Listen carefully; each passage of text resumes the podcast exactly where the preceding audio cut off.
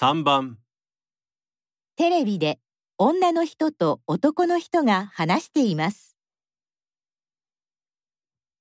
毎日お忙しいと思いますが、お元気ですね。ええ今年で80歳になりますがほとんど病気にはなりません毎日元気に仕事もしています会社まで毎日1時間歩いているのがいいのかもしれませんあと食事も大切ですね特に高価なものを食べたり特別な健康食品を食べたりはしていません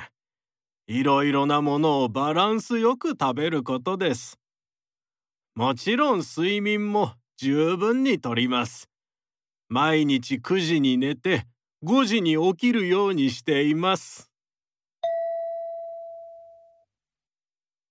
男の人は何について話していますか？1、毎日忙しい理由、2、健康のための習慣、3、病気を治す方法、4仕事を辞めた後の生活。